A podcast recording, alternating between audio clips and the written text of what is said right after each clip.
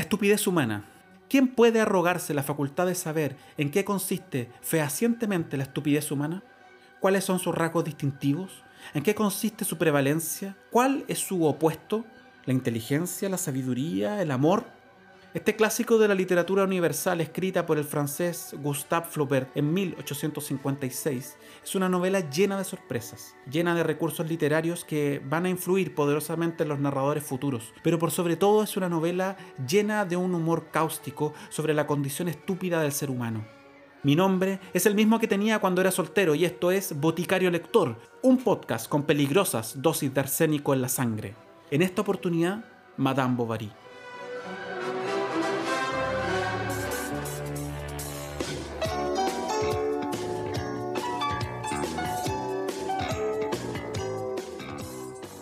Cuenta la leyenda que la palabra snob es una abreviación del latín sine nobilitate y que surge precisamente en el siglo XIX, utilizado por los estudiantes aristócratas de universidades como Oxford y Cambridge para referirse a sus nuevos compañeros de estudio que carecían de origen noble.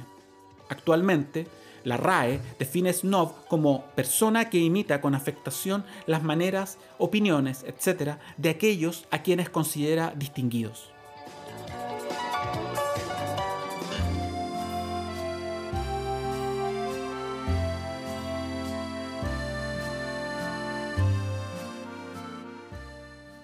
Sea cual sea el origen real de la palabra, hoy snob tiene una connotación negativa y me imagino que no hay nadie que quiera ser tildado así. Probablemente usted que está escuchando no se considere un snob. Yo mismo no me considero uno. Sin embargo, habrá quienes podrían asumir que este podcast es de lo más presuntuoso y afectado que haya escuchado. ¿Qué es eso de poner como cortina musical la cabalgata de las Valquirias de Wagner o de hacer con el título del podcast una referencia velada al prólogo de Don Quijote? ¿A quién quiere impresionar, don desocupado lector? No lo sé. Puede que este intento de podcast sea el mejor ejemplo de lo que el propio Flaubert miraría con esos ojos a media asta con los que aparecen sus retratos como queriendo decir estúpidos seres humanos.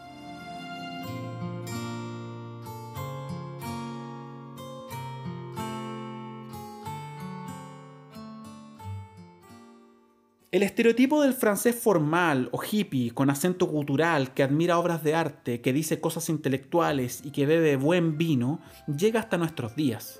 Sin embargo, y para ser justos, Francia fue, y probablemente es todavía, no lo sé, nunca he estado en Francia, un punto de reunión de artistas y académicos que han dado forma a los últimos siglos de Occidente.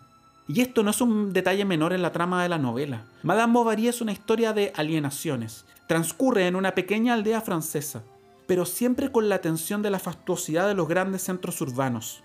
En ella, Emma Rowalt, posteriormente Emma Bovary, es una mujer alienada producto del exceso de historias sobre princesas y aristócratas que ha leído. Posee una extraña fascinación por el buen gusto, por el costoso e inalcanzable buen gusto. Quiere que su vida sea extraordinaria, una vida llena de aventuras, bailes y amores como aquellas que admira de los grandes salones aristócratas y las mismas que han forjado sus heroínas literarias. Emma es una mujer obnubilada, y así como con Alonso Quijana o Quijada o Quesada, la realidad opaca frente a la cual debiera agachar la cabeza le es poco atractiva y decide inventarse un universo con sus propias reglas. Los paralelos que se han establecido entre Madame Bovary y el Quijote de la Mancha no son nuevos, y de eso hay muy buenos ensayos que leer. No obstante, algo aquí llama mi atención. Alonso Quijana se ha vuelto loco y en al menos el primer tomo de las aventuras de Don Quijote, todos quienes lo rodean se empeñan, amable, irónica o violentamente, en hacerle ver que el mundo ha dejado de ser como aparece en sus novelas de caballería. Para Emma Bovary, la cosa es un poco más difusa. Don Quijote es un loco en un mundo en el que cuesta mucho sobrevivir. Es por eso que la gran mayoría de los personajes no tienen tiempo de conversar con él ni intentar comprenderlo situación que cambia cuando se topa con los nobles, quienes parecieran tener tiempo y ganas para hacerle bromas siguiéndole el cuento. Diferente es el mundo de Emma Bovary. Aquí todo pareciera ir por un carril diferente al de la vida cotidiana. La fineza, el amor van de la mano con el consumo. No importa si estudiaste mucho o poco, si tu título universitario refleja en efecto un saber concreto y en el mejor de los casos útil para la sociedad, como el de un médico, por ejemplo. Lo que importa es el título, decir que eres médico. ¿Por qué? ¿Hace falta explicarlo aún hoy? Da igual si eres un matasanos o un inoperante. Lo que interesa es la fachada. En un mundo donde no se puede acceder a tener sangre noble, en un mundo en donde tu apellido no te abre paso, lo que queda es la supuesta y tan mentada meritocracia. No ascenderás por tu cuna de oro, ascenderás por tus méritos. ¿Cuáles méritos? Los de tener un título, una vida fascinante y los refinamientos apropiados.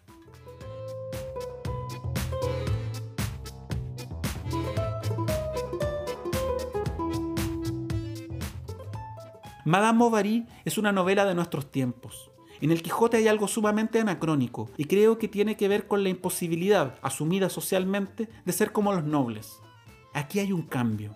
Los reyes han caído, los herederos directos de Dios son mortales. Eso ha de haber sido un cambio radical. Mientras los poderosos se esmeran por mantener sus privilegios, el resto seguimos creyendo que se puede acceder a esos privilegios. Quizá usted diga, yo no, a mí no me interesa salir del barrio, yo nací aquí y aquí me quedo. Está bien, pero tenga cuidado con la Emma Bovary que todos llevamos dentro. No hablo ya de esnovismo, hablo de la estupidez humana. Tampoco para rasgar vestiduras y volver sobre eso del daño que nos hacemos entre nosotros y al medio ambiente. Hablo de algo mucho más sutil y que probablemente también es la causa de que nos hagamos daño como especie y al medio ambiente.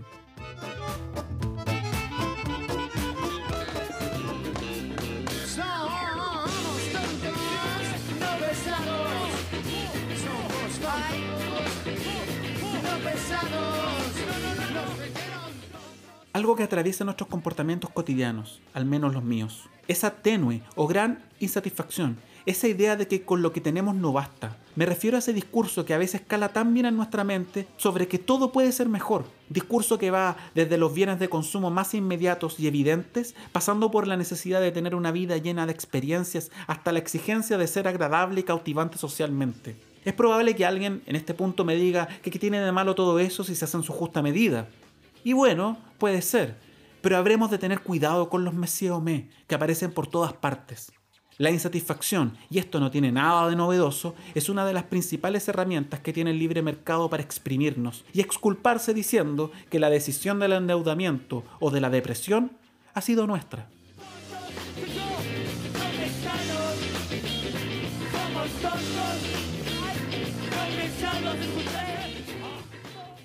Hasta aquí con este capítulo. Si está en una feria rural conversando con su amado o en un baile deslumbrante por los vestidos y el boato, quizá quiera reflejarse un ratito en esta delirante novela francesa. Insisto, no como un ejercicio para rasgar vestiduras, sino para aprender más de nosotros mismos. Como diría el propio Emile Solá, contemporáneo y coterráneo de Gustave Flaubert, la novela ha de ser un estudio científico del ser humano en toda su dimensión. Y ya nos oiremos en otro capítulo de su programa literario favorito y lleno de médicos inoperantes y botecarios halagüeños. Pretencioso lector, y recuerde que del mucho anhelar otra vida y del poco mirar la propia, le podría terminar gustando el sabor del arsénico.